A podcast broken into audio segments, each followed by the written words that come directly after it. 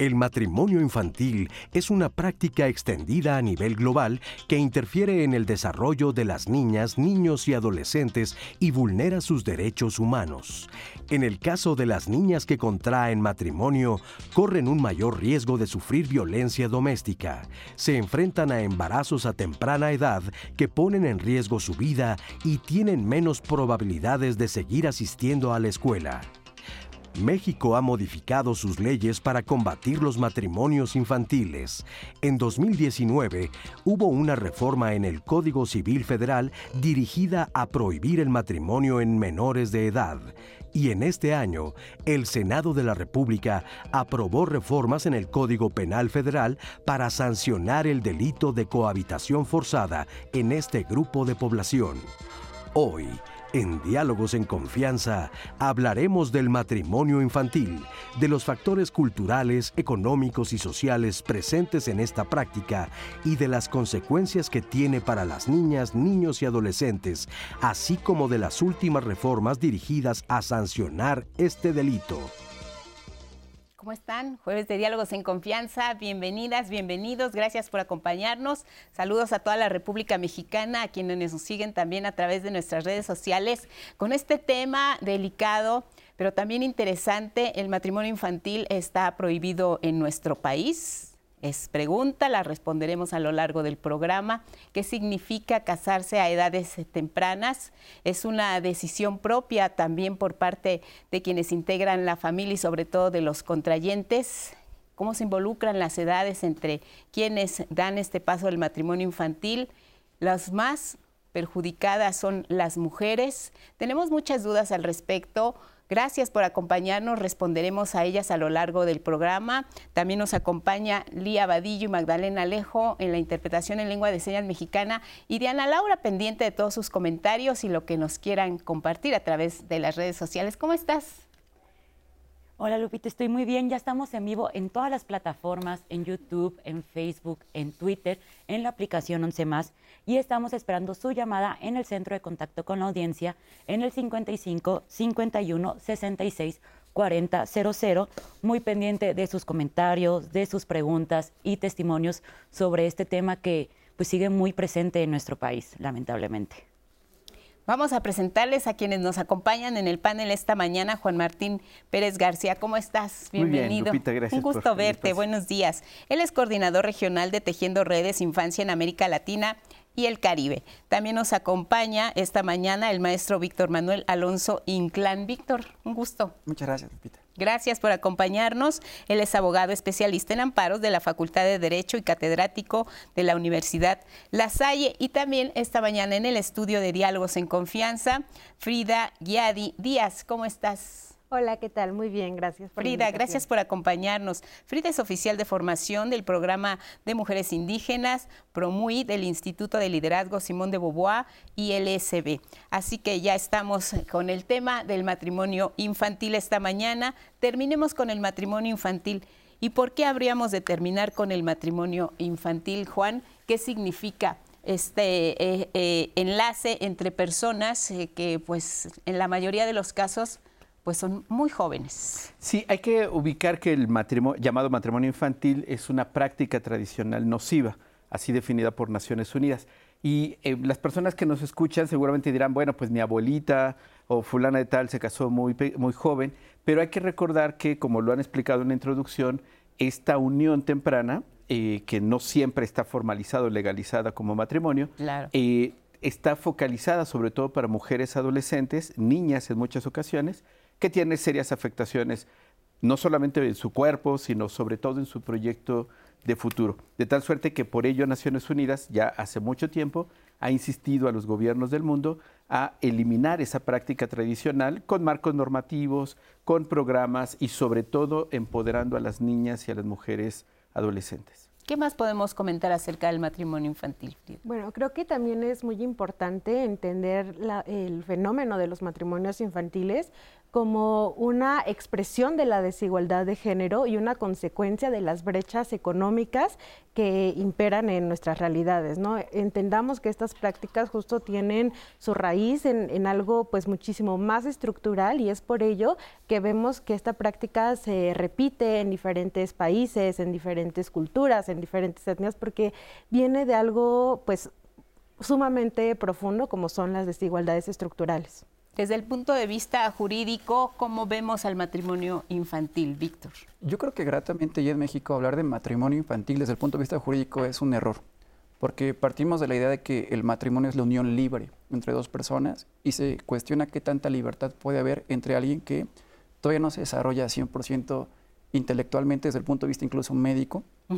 A partir, pero ojo, desde el 2019 es cuando formalmente ya en toda la República expresamente en todos los códigos ya no se permite la unión de personas menores de 18 Desde años. Desde 2019. 2019, formalmente en toda la República. Porque, mira, incluso antes, del, en el 2016, hacia atrás, solamente 18 estados de la República prohibían la unión entre menores de edad. Eso quiere decir que 14 todavía de alguna u otra manera lo estaban permitiendo, uh -huh. o había excusas o dispensas.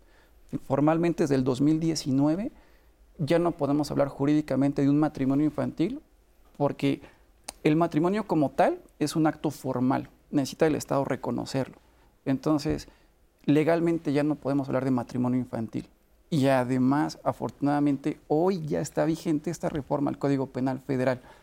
Se publicó antier, entró en vigencia ayer. Antier, antier ya se publicó en el diario oficial. Uh -huh. Y formalmente, a partir de ayer, ya es un delito penal federal con una sanción fuerte para la cohabitación entre menores de edad. Entonces, Afortunadamente, jurídicamente en México ya no podemos hablar de matrimonio infantil, pero tiene muy poco, 2019 para acá. Muy bien.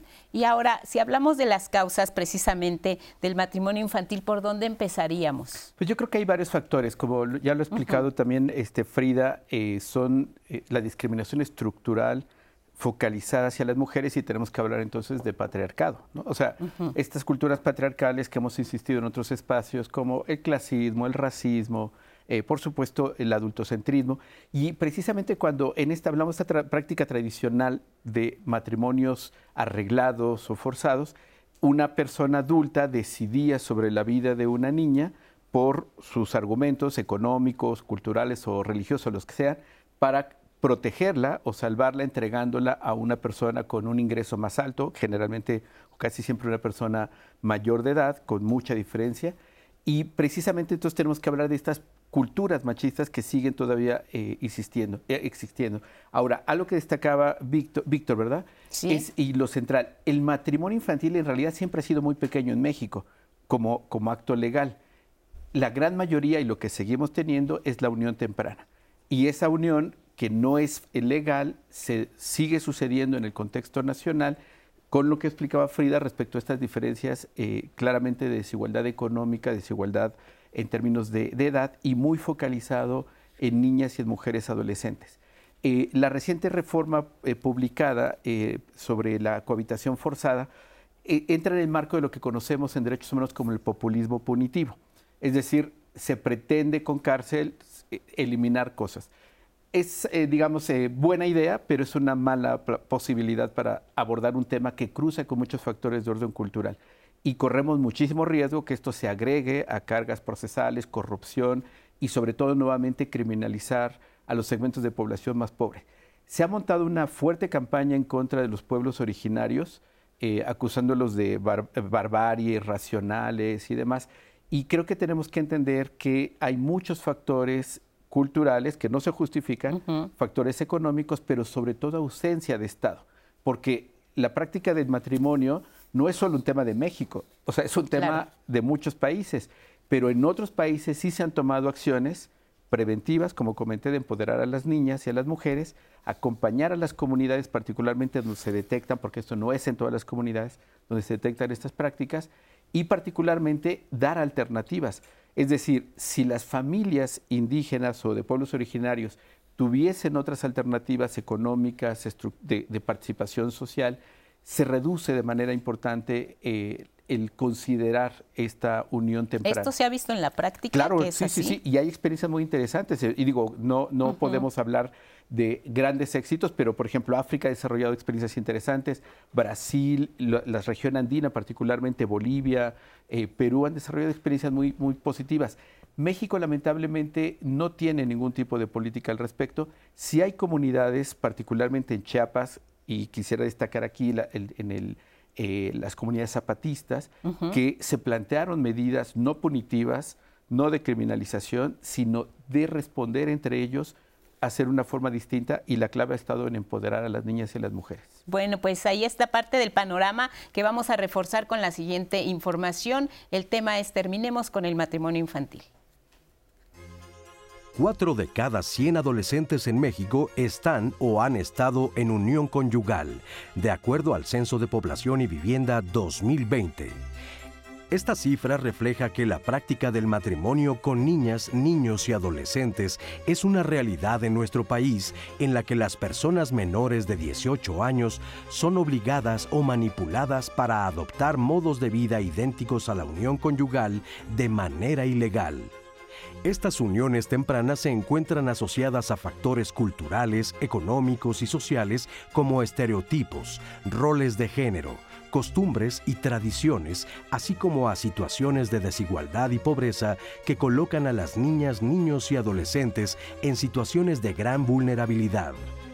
En México, las uniones de menores de edad con adultos o con otros infantes siguen siendo una práctica extendida entre la población en entidades como Guerrero, Estado de México, Michoacán, Chiapas, Oaxaca y Chihuahua, entre otras. Para atender esta realidad, el Senado de la República aprobó en marzo de este año reformas al Código Penal Federal que sancionan el delito de cohabitación y el matrimonio forzado de menores con penas de hasta 22 años de cárcel.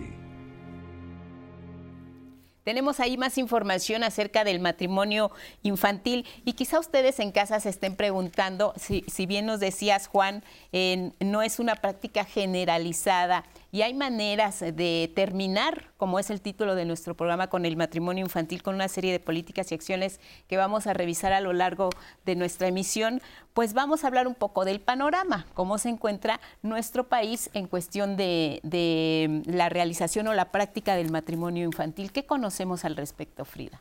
Bueno, pues eh, justo eh, como comentaban anteriormente, es un problema pues mundial. Se calcula que alrededor eh, de 12 millones de niñas alrededor del mundo son forzadas cada año a eh, uniones tempranas, ¿no? En México el problema no es menor. Se calcula también que aproximadamente al día hay 38 niñas o adolescentes que son obligadas a estar en estas eh, uniones tempranas, uniones forzadas, y esto coloca a México en el octavo país con mayor número de casos, ¿no? O dentro de los primeros números de casos. Y esto, por supuesto, pues es preocupante porque, como ya lo comentábamos anteriormente, pues eh, las niñas que mayormente se enfrentan a estas problemáticas, pues son eh, las niñas que, y adolescentes que viven condiciones eh, de pobreza, de exclusión, ¿no? Y especialmente también, por supuesto, y hay que nombrarlo y hay que reconocerlo, las niñas indígenas y afromexicanas de nuestro país. Cuando hablamos de niñas, cuando hablamos de adolescentes, creo que es importante para el auditorio, para que ubique más o menos los estándares, de qué edades estamos hablando, de niñas que contraen eh, estas uniones eh, forzadas que nos comentas, desde qué edad está registrado que, que eh, tienen esta tendencia a ocurrir los casos del ma- de la unión forzada. Bueno, acá seguramente... Sí, hay dos segmentos de edad de 10 a 14 que son eh, muy, muy escasos y la gran mayoría está entre los 15 y 17 años de edad. 15 y 17 años de edad. El, matri- el matrimonio como tal, como bien eh, nos, nos dices, Víctor, pues ya de acuerdo con las últimas reformas que ha habido, está definitivamente prohibido en nuestro país. Si hay alguna entidad que en estos momentos eh, incurriera en esta práctica, ¿a qué tipo de sanción podría ser, ser sometida? Es que ya no hay una sola entidad que en sus normas lo reconozca. No hay un marco jurídico para que se formalice el matrimonio. No hay, no hay ninguna excepción, no hay ninguna dispensa en todo el país. O sea, jurídicamente, desde No el punto de vista civil, no hay posibilidad y ahora se tipifica como delito. Es decir, una, era una, una, cuestión que no pudiera producir consecuencias jurídicas, 2019, y ahora se sanciona penalmente.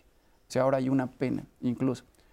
Y entiendo, yo también soy de la idea del populismo jurídico, yo, me queda claro que aumentar las penas no disminuye la criminalidad.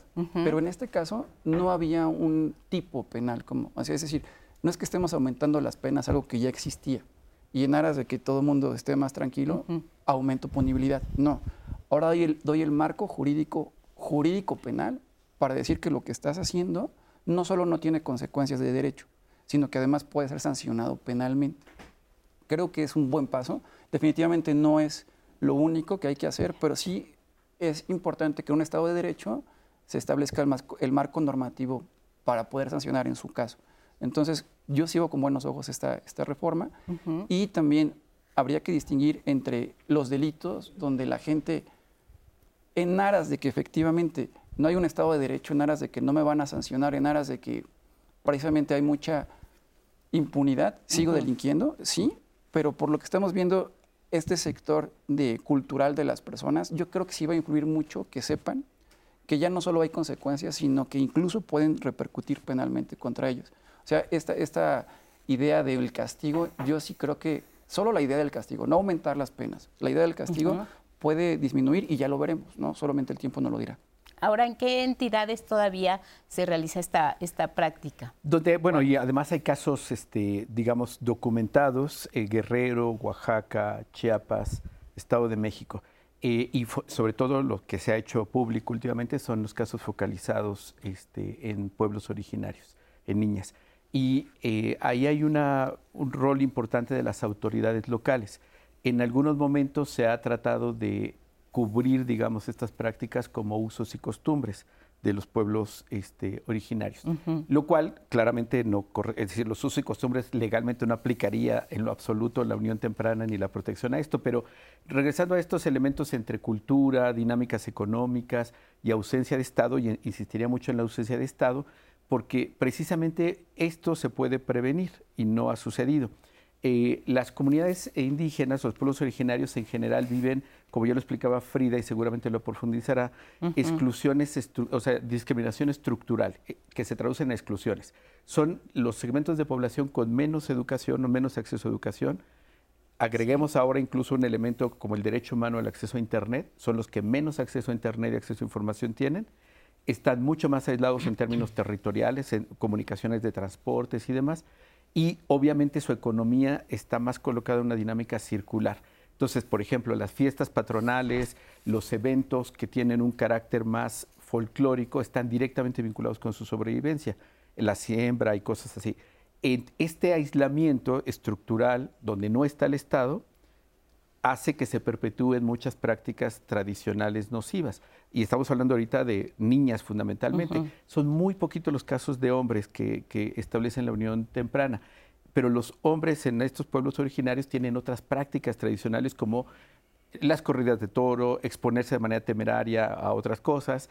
Y nuevamente ahí tenemos un rol de que no necesariamente el prohibirlo, como ya hace mucho tiempo se hablaba, lo cambia no necesariamente el perseguirlo criminalmente lo va a cambiar, porque los sustentos o las, cosas que lo sustentan, que es económico, cultural, en algunas ocasiones religiosos, eh, van a, saltar. Y termino con un último comentario. Cuando se han entrevistado a muchas, en varios países, y hablo específicamente de la región andina, República Dominicana, eh, donde se han hecho estudios con eh, adolescentes que han tenido uniones tempranas, sorprende para algunos escuchar que algunas plantean el consentimiento. Así es. Y el tema que Frida lo colocó, y seguramente lo, podrá ampliar, es que cuando no tienen otras alternativas, es decir, están fuera de la escuela, están cuidando a los hermanos o hermanas, tienen cargas culturales, tener la noción de soy ah, eh, esposa de alguien o voy a ser madre de alguien, te da otra identidad, te da otro rol que te permite, entre comillas, salir de esa, de esa situación. Y por ello es que sí tenemos que focalizarnos en las niñas y sus oportunidades, en las adolescentes, cuando hablamos de empoderarlas, no es solamente dar la palmada y tú eres fuerte, sino que puedan decidir sobre su persona, sobre su cuerpo y obviamente sobre su futuro. ¿Por qué se complica en el caso que nos, que nos comenta Juan que eh, la autoridad pueda tener una intervención más directa en este tipo de comunidades? Eh, bueno, eh, primero hay que entender que como comunidades indígenas, justamente cuando se habla de, usos y costumbres, no necesariamente hay una diferenciación, no, necesariamente se hace la diferencia de hablar de nuestros sistemas normativos internos, ¿no? Hablar de nuestros sistemas normativos internos justamente es hablar, bueno, de la autonomía que también tenemos eh, derecho constitucionalmente y de, definir nuestras formas de organización, que además hay que decir, pues nos han permitido tener la prevalencia y sostenernos y enfrentar pues las diversas eh, situaciones de violencia, de colonización que hemos enfrentado, ¿no? Esos son nuestros sistemas normativos internos, los que permiten, eh, por ahí también dicen algunas mujeres indígenas, lo que nos permite eh, reproducir la forma de vida en las comunidades indígenas, ¿no? Y sí hay que hacer una diferencia de hablar de los usos y costumbres, porque justamente, a ver, todo mundo tenemos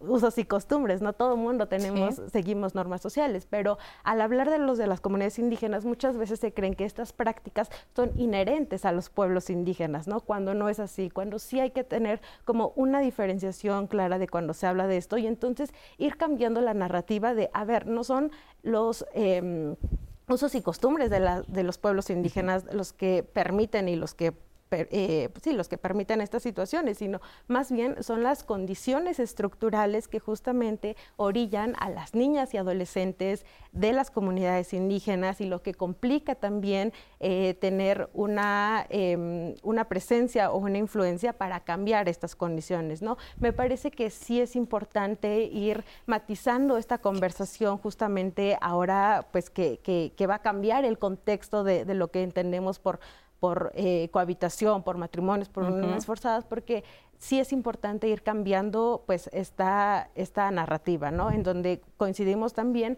ha, habido una omisión eh, por parte del Estado también de justamente eh, pues enfatizar la prevención de estas uniones tempranas, además poniendo como foco justamente a las niñas y adolescentes, ¿no? En eso deberíamos de estar centrándonos en, cuando, cuando hablamos de este tema, en ponerlas a ellas y a sus derechos y a sus, eh, pues sus oportunidades también de desarrollo de vida en el centro. ¿no? Creo que ahí es lo, lo importante cuando hablamos o cuando podemos hablar de las leyes y de las políticas públicas que enmarcan esta problemática. Y precisamente ahora que Frida habla de derechos, ¿cuáles son los principales derechos que se vulneran cuando se realiza esta práctica? Del matrimonio infantil o de las uniones forzadas? Pues principalmente el interés superior del menor.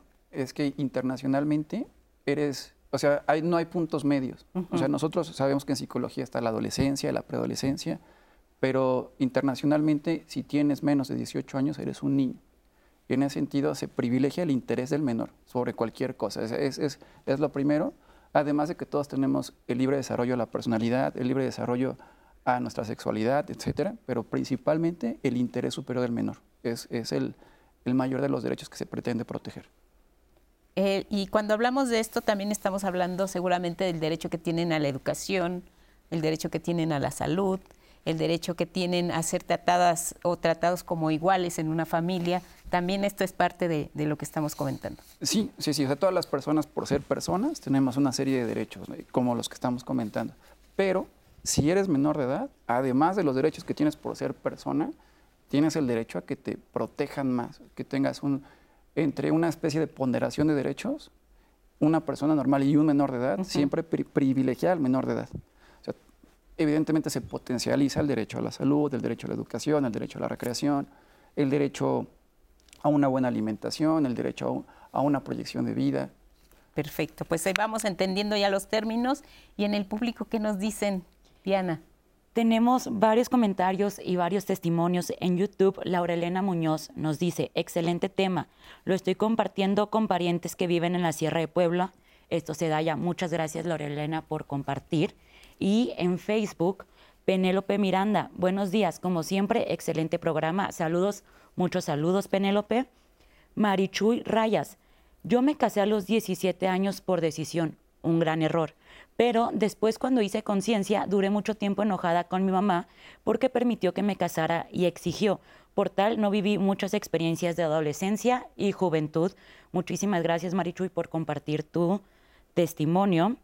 Ale Reyes, ella nos comenta que yo me casé a los 16 años, un gran error, me fui de mi casa porque vivía en una familia tóxica y llegué a pensar que casada era pura felicidad y ni fue así, era un machista tóxico. Como hemos comentado que literal a veces para salirte de la zona en la que vives empiezas a tener, caes en el matrimonio infantil. Y un último comentario para irnos a corte. Dice Ofelia Acevedo, es una pregunta. En el México actual, ¿cómo educamos y garantizamos las garantías jurídicas de nuestros niños y a dónde ir para que se puedan cumplir dichas garantías y quién tiene para cumplirlas? Ahorita regresando vamos a contestar esta pregunta. Recuerden que nos pueden seguir llamando en el centro de contacto con la audiencia al 55 51 66 40 00 y conectarse a nuestras redes en YouTube, en Facebook, en Twitter, en la aplicación 11 más, donde pueden ver también la programación en vivo y todos los programas grabados que tenemos aquí en el 11, al igual que este tema. Y ahorita regresamos en Diálogos en Confianza con Terminemos el matrimonio infantil.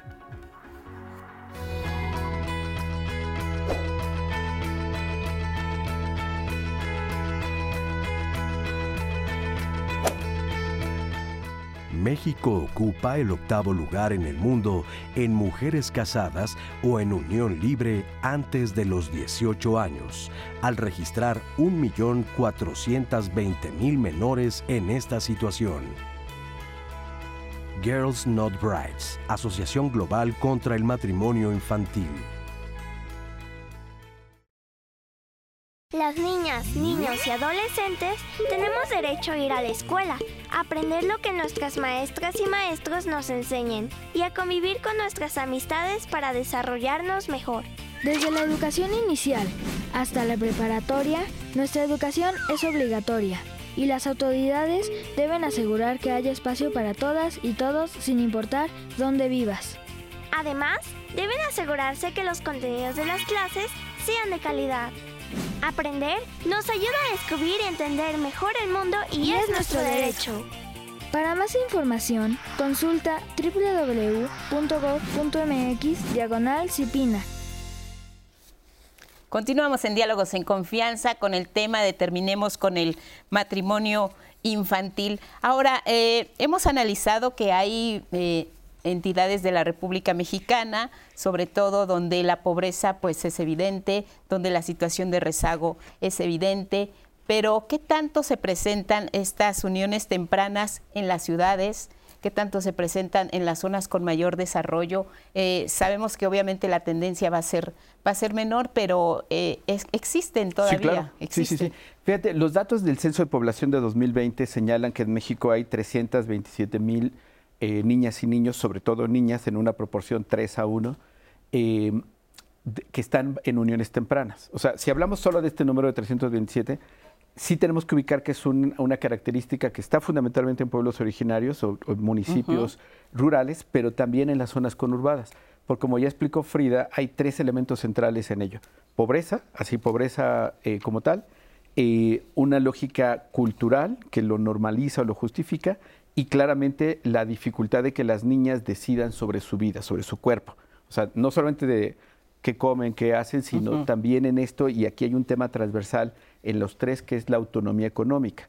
Las niñas, incluso en zonas eh, urbanas, que no tienen la posibilidad de tener autonomía económica, decidir sobre su cuerpo y ser escuchadas, están en riesgo de uniones tempranas, pero extendamos tantito el tema porque está directamente vinculado con embarazos tempranos. Exacto. Entonces, precisamente cuando estamos hablando de los matrimonios infantiles que ya están prohibidos en México, pero hablemos de uniones tempranas, hay elementos de embarazo temprano que ya establecen un riesgo terrible de salud para la, para el adolescente y para el bebé o la bebé que nazca, perpetúan la pobreza porque le reduce la posibilidad de construir un proyecto personal o un acceso económico y lamentablemente la coloca en una dinámica de dependencia hacia ese hombre adulto que eh, es el proveedor.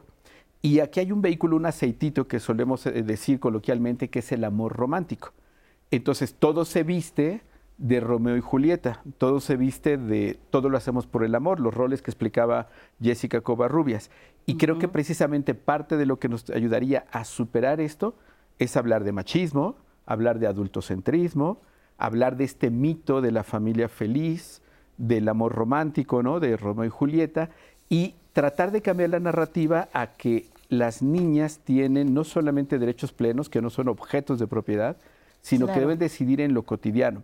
O sea, si nosotros pensamos en la unión temprana, tiene que ver con el día a día de las niñas, si pueden decidir o no. Porque si está diciendo, como decía eh, Frida, una persona adulta, papá, mamá o quien esté, pues ella va a tener menos posibilidad de imaginarse que puede resistirse o negarse. Entonces necesitamos una acción mucho más integral. Hay experiencias interesantes eh, que se han impulsado en otros países. El Fondo de Población de Naciones Unidas impulsó hace mucho tiempo acciones para empoderar a las niñas que están en uniones tempranas. ¿Y eso qué significa? Actividades económicas, o sea, de las que ellas quieran o decidan, pero que esta autonomía económica automáticamente se traduce en que no tengo que esperar al proveedor, no tengo que depender de que mi hijo o mi hija coma o no, sino comienzo a hacerlo. Y sobre todo si se hace una lógica de comunidad, empiezan a hacer, a, hacer rupturas. Termino con un comentario. Hay un colectivo de eh, niñas y adolescentes indígenas fantásticas en Chiapas llamado Código F. Pueden buscar por ahí en internet sus videos, son maravillosas, porque lo que están es precisamente problematizando las prácticas tradicionales en sus comunidades. Y me quedo con una, un parafraseo de una de ellas que decía que eh, lo que hacía ella era hablar con su papá y decir, a ver, tú me quieres mucho y esto no me gusta. Y claramente el papá, más allá de sus tradiciones y su machismo, quiere a su hija y va a buscar lo mejor para ella. Y si hay esa, ese empoderamiento que esta niña pueda tener la fuerza con su colectiva, de hablar con su papá en una lógica tan íntima como es la dinámica familiar, y si además tenemos programas de soporte de organizaciones o de autoridades, y si además superamos o tratamos de superar las brechas de desigualdad económica, esto es más o menos paulatino y no llegamos con la imposición de una ley, con la policía o con los medios de comunicación encima, pues porque esto es escandaloso, pero no cambia la realidad, que sí la cambia lo cotidiano, lo económico y reconocer que eso puede ser diferente. Sí, y, reconocer que la ley no es suficiente, hay que hacer y, sumar más, más políticas públicas para que esto se haga una realidad. Pero creo que conforme hemos eh, avanzado en el programa también noto que ah, quizá para algunos parecerían cuentagotas, pero es un granito de arena que se está aportando, se está avanzando, porque hablar de matrimonio infantil, pues es un tema que eh, incluso la gente como sociedad nos resistimos. Tú decías, tienen que ver, hay muchos afectos, porque quizá dentro de nuestra familia hay quienes fueron eh, sometidos a este tipo de prácticas, nuestras abuelas, nuestras tatarabuelas, o quizá incluso hasta nuestras, nuestras mamás. Entonces sí tiene mucho que ver ahí los afectos y bueno, les queremos agradecer la confianza y la participación que han tenido en redes para compartirnos sus dudas y también queremos escuchar si es que tienen este tipo de experiencias. Vamos a escuchar a Karen Michelle González, diputada federal por el Distrito 7 de Guanajuato, sobre la cuestión legal, las reformas más recientes en torno a la prohibición del matrimonio infantil. Estuvimos investigando datos que de verdad nos preocupan, pero sobre todo nos ocupan. México es el octavo lugar en el mundo en matrimonios infantiles. Según con datos también del INEGI, seis de cada mil matrimonios en nuestro país involucran a niñas de entre 12 y 14 años de edad. Y este preciso, estos datos tan alarmantes fueron los que nos motivaron, los que me motivaron a buscar la manera de cambiar esta terrible realidad. Si bien los matrimonios de menores de edad, eso ya lo sabemos, están prohibidos desde 2019. Y entonces lo que nosotros aprobamos desde la Cámara de Diputados y que ahora fue aprobado en la Cámara de Senadores fue tipificar el delito. Y este delito lo denominamos como la cohabitación forzada de menores de 18 años o personas que no tienen la capacidad para comprender el significado del hecho o de personas que no tienen capacidad para resistir. Y ahora viene lo, importante de esta iniciativa. ¿Quiénes son esos actores a los cuales se sancionaría? Son toda persona que coaccione, que gestione, que induzca, que socialice, que oferte, que obligue una o varias personas a unirse con estas segundas personas. Y aquí vienen dos cosas muy importantes. Primero, que se está considerando de manera informal o formalmente en matrimonio. Y aquí viene la segunda, con o sin su consentimiento. Y de esta manera a estas personas involucradas se van a sancionar, se les va a imponer la pena de 8 a 15 años de prisión y de 1.000 a 2.500 días multa. Y esta es la manera como estamos combatiendo de manera frontal los matrimonios infantiles. Tenemos que hacer que los matrimonios infantiles se visibilicen como lo que son. Es una verdadera problemática social y que tiene consecuencias legales penales. Que todos los actores involucrados puedan terminar en la cárcel y que a partir también de esto puedan ser denunciados por los mismos integrantes de la comunidad porque las sanciones, como bien lo comenté, incluyen a todos los actores que son cómplices de este tipo de uniones.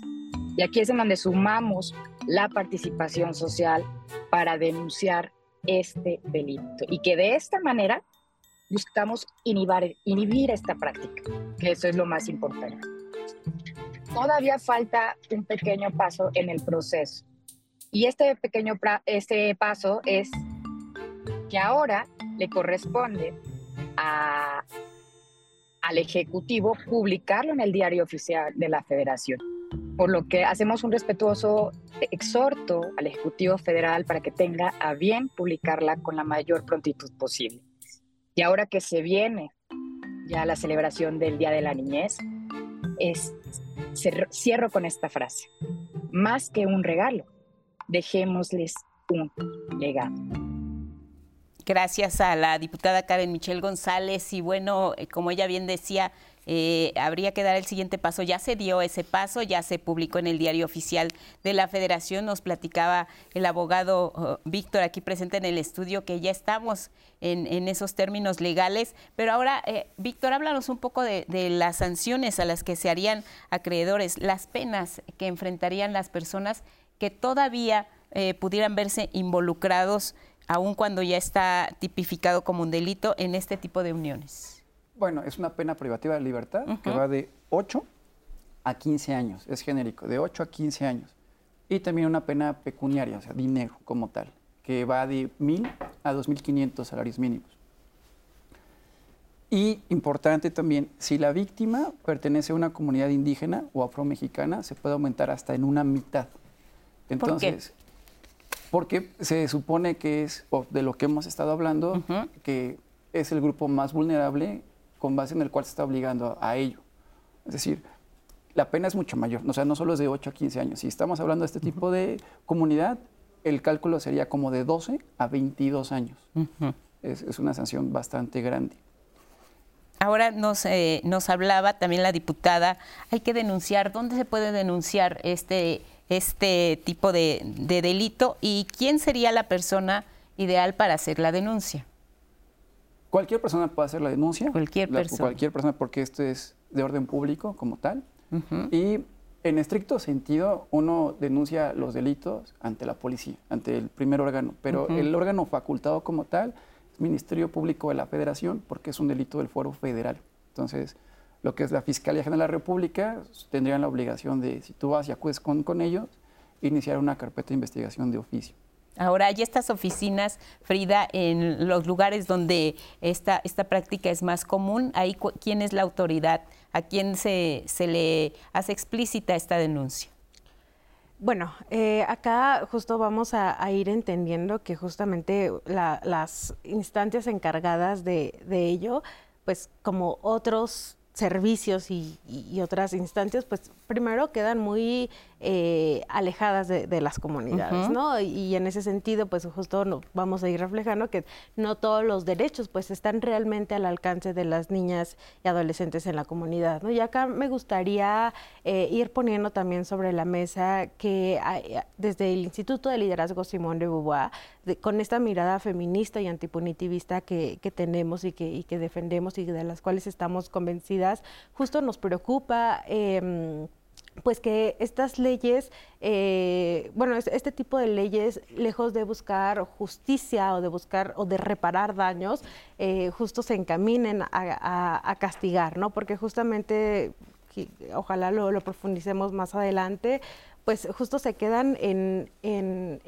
castigos o en sanciones, únicamente para los responsables. No sabemos si realmente transforman las realidades, ¿no?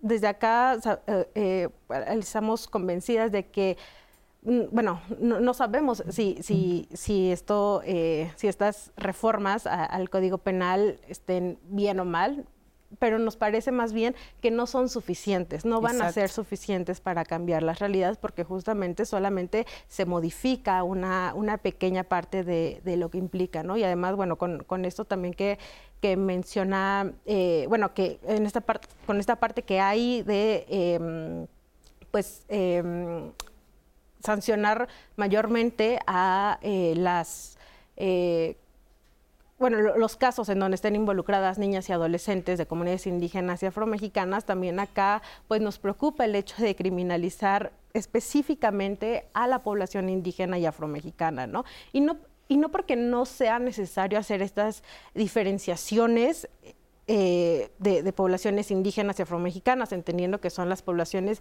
que más hemos eh, enfrentado eh, violencias y sistemas de desigualdad, ¿no? Claro que es importante esta mirada y hacer esta diferenciación, pero otra vez, quizá no para castigar, sino para eh, pues construir soluciones que verdaderamente estén contextualizadas y respondan pues a nuestras a nuestros contextos, a nuestros cotidianos, ¿no? Entonces eh, ahí nos parece como muy importante también poner el acento porque quizá eh, quizá no bastará esta medida.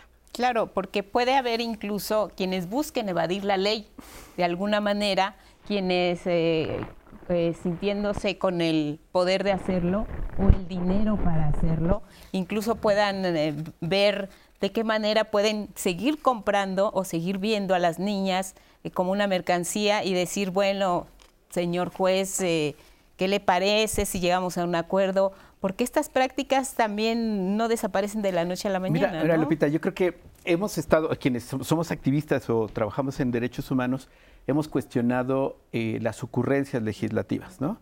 Pero además el uso coyuntural de estos temas. Recordemos que como se ha hecho mediático y llegó a, digamos, a toda la discusión y demás, son estas medidas rápidas que se prueban levantando la mano sin análisis y lo que hay que destacar de esta reforma es que no se discutió con las comunidades indígenas o, o afromexicanas, no se discutió con niñas y adolescentes que estén viviendo uniones tempranas, por supuesto, tampoco se discutió con organizaciones ni se atendió al estándar internacional de los derechos humanos. Hay una observación específica al Estado, bueno, a, todos los estados, pero al Estado mexicano, que es la observación general conjunta de CEDAW, del Comité contra la Discriminación a las Mujeres, y del Comité de Derechos del Niño sobre prácticas tradicionales nocivas. Y el no hacerlo así termina siendo no solo una ocurrencia, sino algo que destaca Frida y que me gustaría reforzar, en que en lugar de ofrecer acciones afirmativas que apoyen a superar esto, hacemos acciones punitivas. Y esto obviamente va a tener un efecto muy, muy desagradable. Para empezar, y lo descartaba Frida, es un delito federal ahora y se tiene que denunciar ante la fiscalía y no está en las comunidades. Exacto. Ahora, además, aunque se denuncie, vamos a hacerlo por internet o demás, tenemos en nuestro país una tasa de impunidad del 97% de los delitos que afectan a niños y niñas. Pero eso no exime, más allá de la intención buena y demás, en que sigue la deuda pendiente de estas condiciones de cultura machista, eh, de falta de oportunidades, de invisibilidad y de adultocentrismo, de tal suerte que esto se agrega a otro tema más de las leyes. Quizás el público que está aquí no sabe que hay una ley contra la obesidad y el 70% de la población en México tenemos sobrepeso y obesidad. No nos sirve en lo absoluto una ley que dice que no suceda algo, sino nuevamente la clave está en la política pública, en el rol que tenemos como ciudadanía, todas y todos, de informarnos, de tomar acciones. Y la clave, como ya se ha explicado mucho acá, es cómo colocamos a las niñas y a las mujeres que están ahora mismo en unión temprana o que pueden estar en riesgo de unión temprana en el centro. Y desde ellas, no en una lógica de vamos a protegerte, sino cómo lo hacemos contigo para que tengas otras alternativas de desarrollo, para que conozcas tus derechos y para que tu familia o tu contexto comunitario pueda tener acciones afirmativas de apoyarte. Todas las prácticas tradicionales que no pueden estar por encima de los derechos no se van a cambiar imponiéndolas, sino transitando. Y pongo un ejemplo puntual. Hace muchos años había una tradición religiosa en algunos pueblos de el ángel, que eh, el angelito, y entonces ponían a un niño, un niño de carne y hueso, con alitas, y lo lanzaban en una cuerda desde el cielo hacia este, el altar. ¿no? Esto es sumamente peligroso y era una práctica tradicional. Pero se trabaja con las comunidades, se explica el factor de riesgo para ese niño o esa niña, bueno, era niño específicamente porque era un ángel, y ya ahora se usa un maniquí. Es decir, las comunidades no son cerradas, no, ni viven en el absurdo, pero eso implica un trabajo, una comprensión y un reconocimiento del derecho de ese niño que puede lesionarse o vulnerarse. Por ello es tan importante asumir la tarea que tiene todas las instituciones del Estado en acciones afirmativas más que las punitivas. Claro, como dicen, ¿no? La prohibición también tiene que ir acompañada de políticas públicas y se tiene que adaptar a la realidad. Nos da tiempo antes de la pausa de escuchar a Cristina Hernández en Grandes, investigadora del Programa Universitario de Estudios del Desarrollo de la UNAM el papel de la familia para prevenir precisamente este tipo de uniones tempranas. Vamos a escucharla. La familia tiene un papel fundamental eh, para todo lo que tiene que ver con la sociedad, ¿no? O sea, esta noción de que la familia es el espacio de socialización primaria, o sea, es decir, en donde nosotros como personas, como sujetos y como parte de una sociedad nos definimos, ¿no? Definimos la forma en que vamos a contribuir, nuestra personalidad, ¿no? La, manera en la que queremos relacionarnos con los demás, eh, se ha perdido, se ha diluido, particularmente en los últimos años, ¿no? La familia ha perdido centralidad eh, en, tanto estructura fundamental, central, para garantizar eh, pues, la, supervivencia de la sociedad misma, ¿no? O, por ejemplo, que no existan estas problemáticas tan complejas como las uniones eh, forzadas o no, ¿no? Pero informales o no, de personas adultas con niñas y niños o entre niñas y niños, ¿no?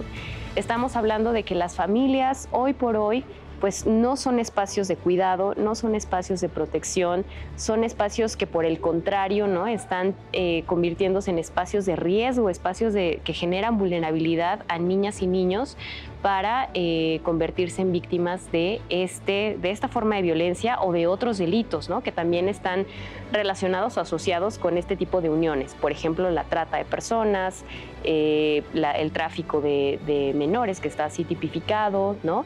Eh, la corrupción de menores también. Uno de los primeros elementos o acciones a llevar a cabo pues es asumir que es un problema muy complejo, ¿no? Que, debemos trabajar en conjunto, el gobierno, la sociedad civil, la academia, la población, la comunidad, ¿no? A nivel comunidad hay mucho trabajo por hacer, pero se requiere recursos, ¿no? Se requieren muchos recursos, se requiere mucho compromiso por parte de las autoridades en todos los niveles, ¿no? Gobierno federal, estatal y municipal, para hacer cumplir la ley. Hay que decir que tenemos una buena ley, una ley que ya protege a las niñas y niños, tenemos una arquitectura institucional incipiente, pero que se puede ¿no? Y que es necesario que se articule un trabajo coordinado, que esa es la, o esa fue la, o, eso fue la intención de Cipina, ¿no? Coordinar esfuerzos que permitan ir a eh, lograr algo muy difícil, ¿no? Que, que, por eso digo que es una pregunta muy compleja, porque es transformar eh, a nivel cultural, pero social también, y garantizar condiciones de existencia dignas para toda la población y que en conjunto eso pues permita que podamos vivir en, una o podamos ser una sociedad que rechace toda forma de violencia, una sociedad capaz de, construir y de estar convencida de la necesidad de una cultura para la paz, ¿no? Pues sin duda eh, mucho por hacer, pero bueno, de entrada reconocer que es un problema urgente y que, y que contamos ya por lo menos con un marco legal e institucional y hay que fortalecerlo, ¿no? Con urgencia. Y muchas gracias a Cristina Hernández, investigadora del UNAM, por esta entrevista. Y muchas gracias a todas las personas que se han sumado a nuestra conversación. Sigan participando llamando al centro de contacto con la audiencia donde vamos a, donde vamos a decir sus testimonios, comentarios y preguntas a los especialistas. Recuerden que nos pueden marcar al 55 51 66 40 00 y todos los comentarios que tengan en Facebook, YouTube, en Twitter, nos pueden escuchar en YouTube. Y recuerden que el 11 va contigo, entonces descarguen la aplicación de 11 más, donde pueden ver toda la programación del 11 diálogos en confianza en vivo y todos los programas pasados si quieren volver a ver algún tema en específico, ahí lo pueden encontrar. Y ahorita regresamos con, terminemos el matrimonio infantil aquí en Diálogos en Confianza.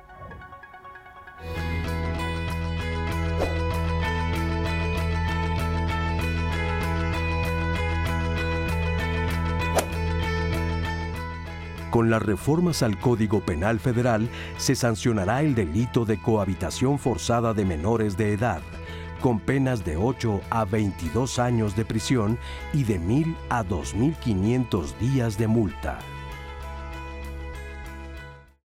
En México, muchas niñas y niños y adolescentes viven con alguna discapacidad y tanto ellas y ellos como quienes no tienen ninguna debemos gozar de los mismos derechos y vivir en igualdad. Así lo dice la Ley General de los Derechos de Niñas, Niños y Adolescentes, la cual menciona que tanto autoridades como personas cuidadoras deben derribar las barreras físicas y culturales que impiden el desarrollo de las niñas y niños con discapacidad. Vivir en un México incluyente y sin barreras es, nuestro derecho. Para más información, consulta www.gov.mx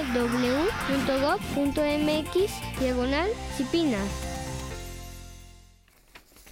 Estamos de regreso aquí en el Foro de Diálogos en Confianza. Les invito a sintonizar el programa de mañana donde se va a abordar los traumas de la infancia en la pareja. Eso quiere decir de cómo aprendemos a amar y relacionando y relacionarnos siguiendo estos patrones que aprendimos de nuestros padres y nuestras madres. Va a estar muy interesante, no se lo pierdan. Pero continuando con el tema de hoy, terminemos con el matrimonio infantil, ya tenemos algunas llamadas del público. Juan Ortega, de 56 años, nos llamó y nos dice, deberían de cuestionar a los papás, ya que muchas veces los padres son los que acuerdan este tipo de matrimonios. Cuando se casan las parejas jóvenes, el hombre sale a trabajar y a la mujer solo le usa solo se le usa como para atenderlo. Otra llamada es de Anónimo, dice, yo creo que una cosa que puede ayudar es una campaña como la que ponen contra las drogas a nivel nacional, porque por más que tengamos leyes que prohíben esta parte, la gente luego no está consciente al respecto. Y en Facebook nos dicen, Laura Sam, se deben imponer sanciones como en África, donde son encarcelados los padres y el cónyuge varón si se descubre que se realizó la venta o acuerdos para casar a niñas menores de edad. Se debe buscar cambiar la forma de pensar de estas comunidades y abrir su panorama al hecho de que las mujeres tienen derecho a la educación y a ser profesionistas y no solo nacieron para ser amas de casa, se debe terminar esa práctica de usos y costumbres que tanto ha perjudicado a tantas niñas por cientos de años. Otro comentario en Facebook de Dolores Mesa. Muy buen tema, pero lamentablemente se sigue la costumbre de casar a menores con adultos por una situación económica. Y una última pregunta de Anónimo es de, ¿qué pasa cuando dos personas menores de edad contraen matrimonio consensuado y este se denuncia? Y antes de contestar a las preguntas, quiero mandar a una entrevista de Cristina Hernández, que es investigadora del programa universitario de estudios del desarrollo de la UNAM que nos habla sobre la normalización de las uniones informales entre menores de edad que ha sido como llevado en nuestro país. Vamos a verla y ahorita regresamos históricamente en México pues ha habido una normalización de distintas formas de violencia que se ejercen en contra de las poblaciones más vulnerables y una de ellas precisamente pues es la población de niñas, niños y adolescentes en este país. ¿no? Entonces hay muchos elementos que nos permiten explicar eh, o nos permiten comprender un poco mejor la normalización de esta forma de abuso que observamos en uniones, ¿no? uniones informales, le llaman algunos, entre ya sea niñas, sobre todo, menores eh, de 18 años con hombres adultos, muy, muy grandes, con una diferencia de edad de más de 30 o 40 años, que podrían ser sus abuelos y que lamentablemente muchas veces ocurre así, ¿no? O sea, las niñas que llegan a este tipo de uniones previamente ya fueron abusadas o, ya fueron violentadas por parte de familiares, de sus familiares más cercanos. Y respecto de las reformas legales, por primera vez, es decir, hace 33 años, ¿no? no tiene mucho, se hace un reconocimiento a nivel internacional de que las niñas y niños son sujetos de derecho. O sea, no son propiedad de las familias, no son propiedad de los padres y las familias, sino que son sujetos autónomos que se pueden autodeterminar, que claro que requieren los cuidados, ¿no? Y, que, bueno, necesitan estos espacios familiares para su socialización, pero eso no les otorga a sus padres o a sus tutores eh, derechos, digamos, de tomar decisiones por ellos. Los derechos que se vulneran son los, los derechos fundamentales, ¿no? Aquellos que se pueden eh, entender como derechos llave, es decir, como derechos que a su vez abren la posibilidad o que permiten que otros derechos se ejerzan. Hoy por hoy todos los derechos humanos y sobre todo en México, que están reconocidos a nivel constitucional en el artículo primero, todos tienen el mismo nivel de jerarquía, ¿no? O sea, es, lo mismo el derecho humano a la vida que el derecho humano al Internet, por ejemplo, ¿no? Pero eh, si pensamos en esta idea de derechos llave, pues sin duda hay derechos que pesan más que otros o que son necesarios para cumplir todos los otros derechos, ¿no? Y en ese sentido, lo que hacen este tipo de uniones o este tipo de abuso a través de las uniones eh, con, entre menores menores de edad o con eh, menores eh, niños y niñas, pues vulnera estos derechos llave, ¿no? El derecho a la vida, el derecho a la libre autodeterminación de la personalidad, ¿no? O sea, son niños que, eh, que, que de muy temprana edad se ven sometidos a una persona, ¿no? a un grupo de personas que les dictan qué hacer, que toman decisiones sobre, no nada más sobre sus cuerpos, ¿no? Sino sobre las decisiones que van tomando día a día. Entonces son niños y niñas que no tienen la posibilidad posibilidad de formar una identidad. Entonces, sin duda, hay una violación o, un conjunto de violaciones graves a los derechos humanos de, las niñas y niños que viven en estas, viven estas situaciones, son víctimas, hay que decirlo así, ¿no? de estas situaciones eh, y que les imposibilitan pues esa eh, capacidad de decidir sobre un proyecto de vida. Y es que si la capacidad de decidir, por lo que nos eh, comenta, no existe también la percepción y en, la realidad también es evidente, es que no son ellos o ellas quienes toman la decisión. Nos preguntaba una persona en las redes sociales. Eh, si se había que cuestionar precisamente a los papás y aplicarles sanciones como padres, como ocurre en África, incluso dice, habla de encarcelarlos. ¿Quiénes, cuando hablamos de matrimonio infantil, de uniones forzadas, quiénes son los actores principales que participan o que toman precisamente en sus manos esta decisión, Frida? Eh, bueno, acá es muy importante, muy, interesante esta pregunta, ¿no? Porque muchas veces podemos irnos como a, ver como como, en un microscopio, como algo chiquito y claro, ¿no? En una primera impresión vamos a ver que quizá los padres, los cuidadores, eh, pues son, son quienes eh, consensúan estas uniones, estas uniones forzadas. Sin embargo, si nos alejamos un poquito más y si tenemos como una mirada, un panorama un poquito más completo, vamos a ver justo lo que hablábamos hace un momento, que el Estado también es responsable por la omisión de políticas públicas que garanticen que las niñas y adolescentes tengan acceso a derechos, eh, que las niñas y niños tengan eh, pues acceso a, otra, a crear otras oportunidades, a soñar otras oportunidades. Y también algo muy interesante que sí nos gustaría remarcar es que también existe un mercado que ha que, que, impulsa o que promueve también la mercantilización de los cuerpos de las niñas y adolescentes, ¿no? Y entonces, si ponemos estos matices en, en, la conversación y si ponemos como, como esto sobre la mesa, vamos viendo que justamente hablar de pues, uniones tempranas es algo mucho más complejo que no solamente atañe a los padres o a las madres de, estas niñas, a las personas de una comunidad, sino que es algo mucho más complejo de, entender y en ese sentido es que también vamos a ir entendiendo que solucionar este problema también va a requerir miradas más complejas, más amplias, más profundas, ¿no? Porque justamente si, si, si nos quedamos con esas miradas que, que que, en un caso decimos, ah, estas personas son las culpables, dejamos de lado eh, pues todo un sistema que articula y todo un sistema que promueve este tipo de, uniones. Porque por lo que nos comentaban, también está eh, esta idea de que muchas veces los padres pueden eh, pensar en que eso también les garantiza un mejor futuro a sus hijas.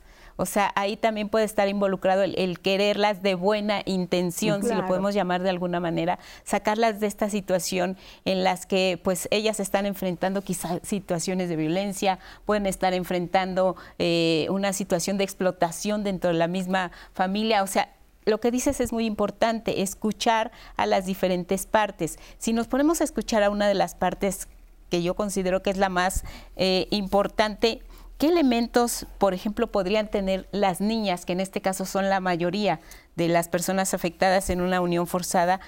¿Qué elementos pueden tener ellas para persuadir a sus familias de que tienen estos derechos eh, como menores de edad eh, para que no se concrete un matrimonio infantil? ¿Tienen elementos o cómo se los podemos hacer llegar para que ellas también tengan voz en una situación como esta? Por ejemplo, Víctor. Pues es que esto le compete a la sociedad como tal. O sea, definitivamente el problema es complejo, ¿no? Y de alguna u otra manera, pues el derecho no, no va a solucionar la realidad que ya existe, sino se tiene que adecuar. En ese sentido, no solo es el Estado, es la sociedad como tal. En, estricto sentido, pues es obligación de todos difundir eh, que estamos en una época distinta.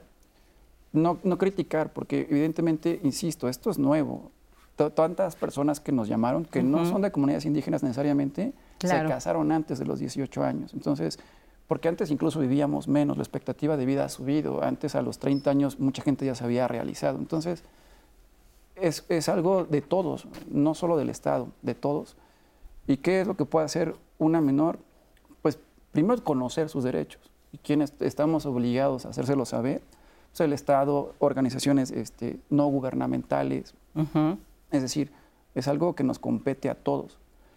Y retomando el tema, pues es que desde el punto de vista meramente jurídico, sí el responsable directo, pues el padre es quien, quien representa al menor ante todos los demás. Entonces, a quien se puede castigar, porque incluso ya no es en África, ya, en México, a partir de ayer, ya está un marco para castigar a aquella persona que son varias conductas, son cinco, obligue, induzca, provea, eh, gestión, etcétera, esta unión, esta cohabitación.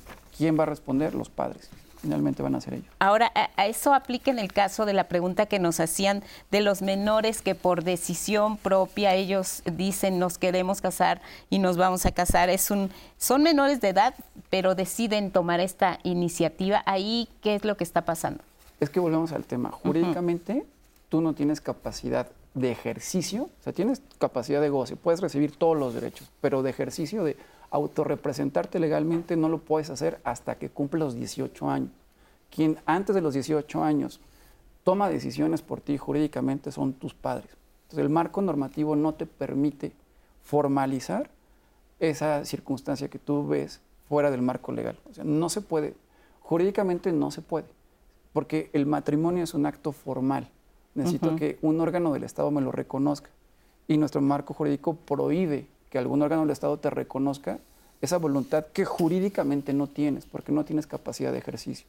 Muy bien. Ahora que mencionábamos eh, eh, este asunto de repartir la responsabilidad que le corresponde a cada quien, eh, ¿cómo se puede educar si, si cabe el término, a los padres y hacer también conciencia dentro de, las comunidades que todavía tienen esta práctica sobre las consecuencias, sobre lo que hemos estado hablando, sobre lo que significa para una niña que eh, la lleven a sostener una unión forzada en muchas ocasiones con una persona incluso mayor, mayor que ella.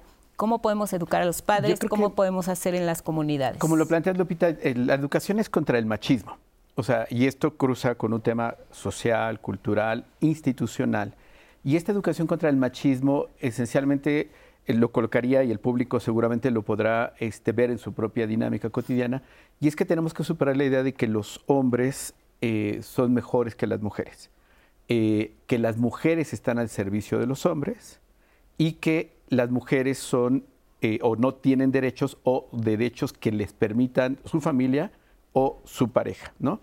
Estos tres elementos son muy cotidianos y que están inmersos en nuestra dinámica y que afortunadamente las mujeres en las luchas que han tenido, las luchas feministas y otras han ido rompiendo y marcándonos.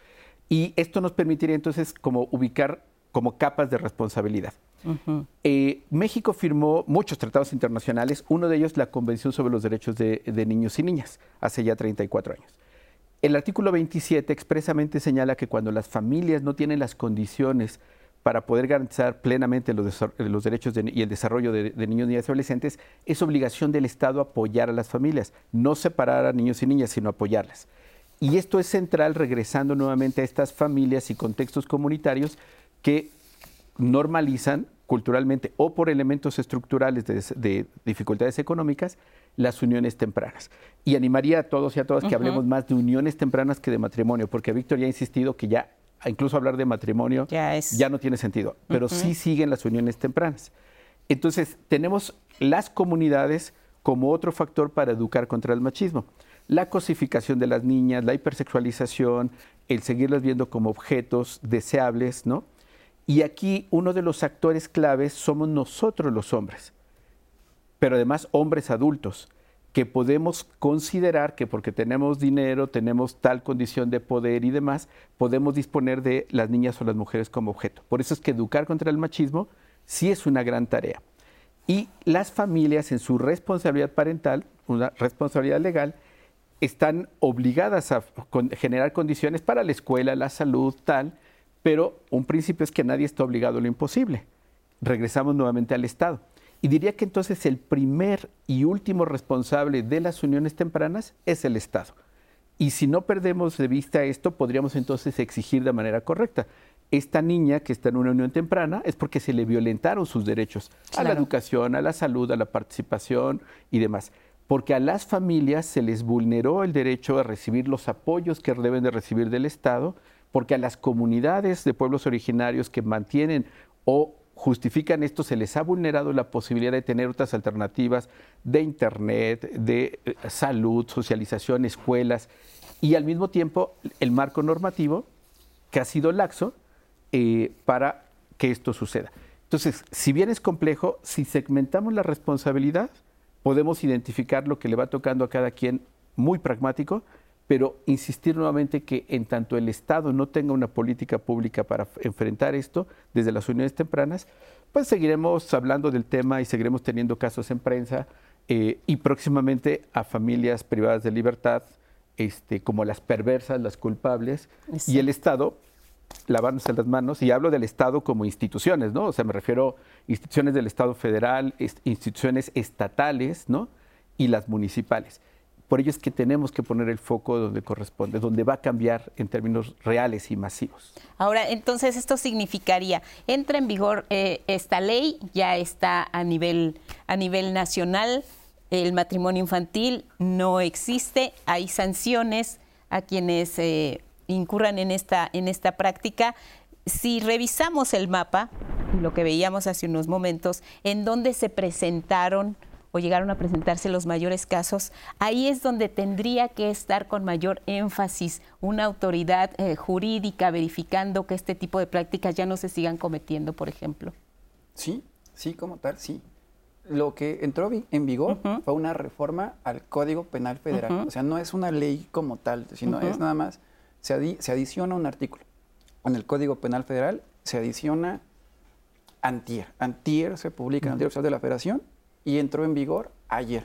Hoy ya es vigente. No es toda una ley, solo es la adición al Código Penal Federal.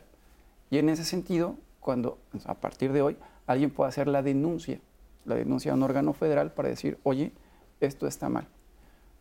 Obviamente, como acaba de entrar en vigor ayer, todo lo que pasó anteriormente no se puede sancionar penalmente. Digamos que la función principal ahorita es dar a conocer que a partir de ayer ya es delito. Entonces, si hay un acto nuevo donde se dé este tipo de uniones, pues habrá una denuncia ante una autoridad federal y ya se iniciará el procedimiento penal. Si alguien, por ejemplo, eh, en el pasado, antes de que entrara en vigor esta nueva adición a la ley, eh, al conocerla dice, bueno, lo que se cometieron en mi contra fue un delito. Lo que se cometió en mi contra es un delito porque ya, ya están prohibidos las, uniones, eh, las uniones tempranas. ¿Qué puede hacer esa persona? ¿Tiene alternativas para salir de esa situación que no le, que no le gusta, por ejemplo, en, la realidad? ¿cómo, ¿Cómo lo podríamos aplicar, Fida? ¿Cómo lo podríamos ver?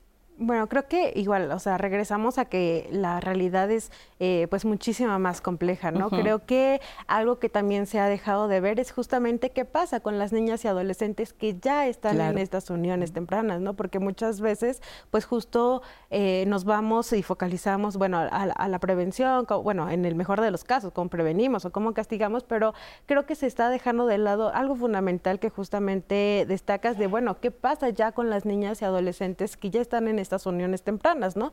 Porque, bueno, están en estas uniones tempranas y se siguen reproduciendo pues estos vacíos de acceso a derechos fundamentales como lo es el derecho a la educación, a la salud, ¿no? Entonces creo que sí es fundamental eh, pues seguir... Eh, o poner foco a, estas niñas y adolescentes que, están y que actualmente pues realmente pues no, no existen las condiciones eh, que estas niñas y adolescentes que ya están en uniones tempranas eh, pues necesitan para no para tener otras posibilidades de vida no para, para, tener pues eh, además tener las condiciones para poder elegir realmente lo que, lo que, lo que ellas quieren o lo que ellas desean para ellas, para sus cuerpos. No creo que eso es algo, eso es un tema pues pendiente, ¿no? Pendiente por supuesto que, está, eh, pues porque justamente como, como lo mencionaban también hace un momento, pues realmente pues eh, las niñas y adolescentes, pues justo,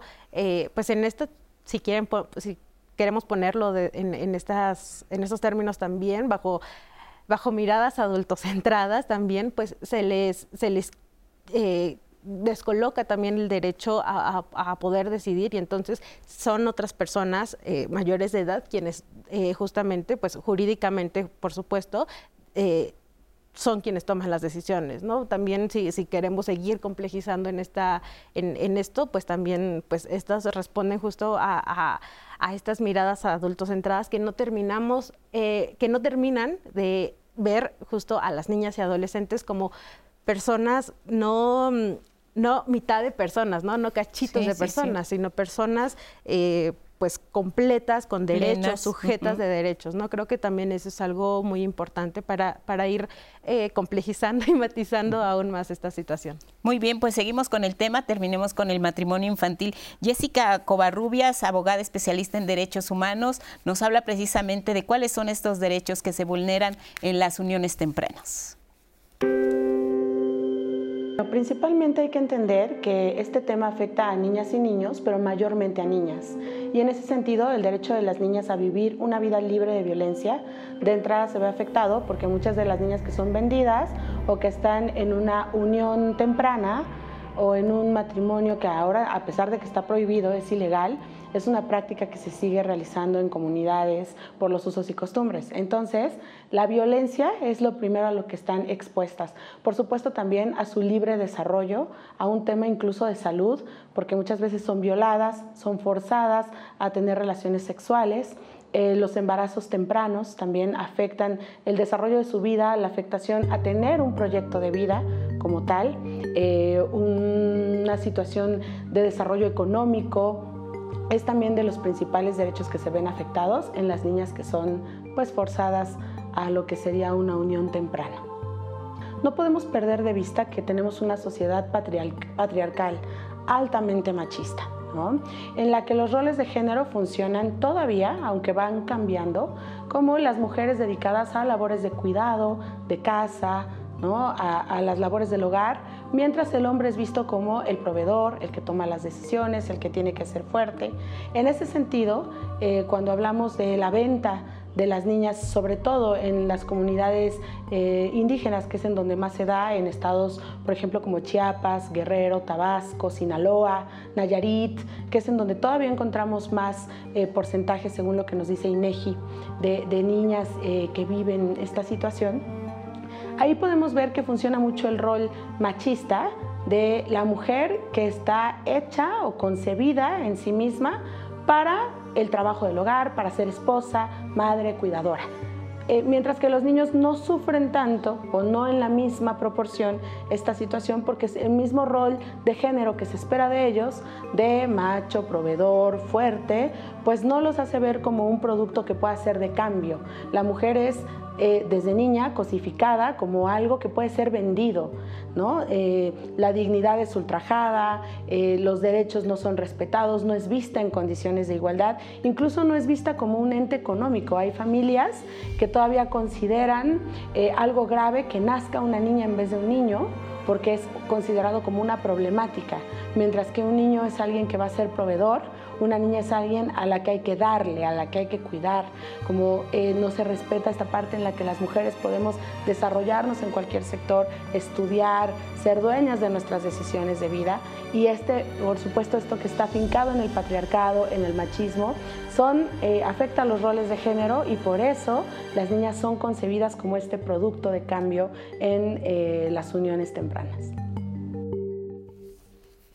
Y justo como nos menciona Jessica Covarrubias en su entrevista, tenemos justo un testimonio anónimo que dice, mi abuelita tiene 75 años, se casó a los 13 años con un joven de 25 en el estado de Jalisco. Dice que estaba realmente enamorada y que mi abuelito también la amaba mucho y la trataba muy bien.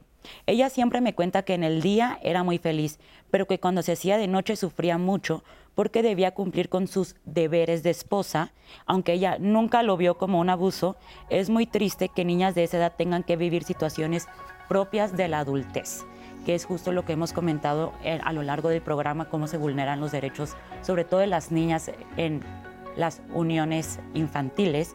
Recuerden que lo seguimos escuchando, leyendo sus comentarios, sus llamadas, sus testimonios y las preguntas a nuestros especialistas en Facebook, YouTube, Twitter, también nos pueden escuchar en Spotify y en la aplicación 11 más que pueden descargar en su teléfono, donde pueden ver el programa en vivo y todos los programas pasados de Diálogos en Confianza y toda la programación del 11 para que la descarguen y se puedan conectar, porque recuerden que el 11 va contigo y en unos momentos regresamos en Diálogos en Confianza para continuar con este tema, el matrimonio infantil.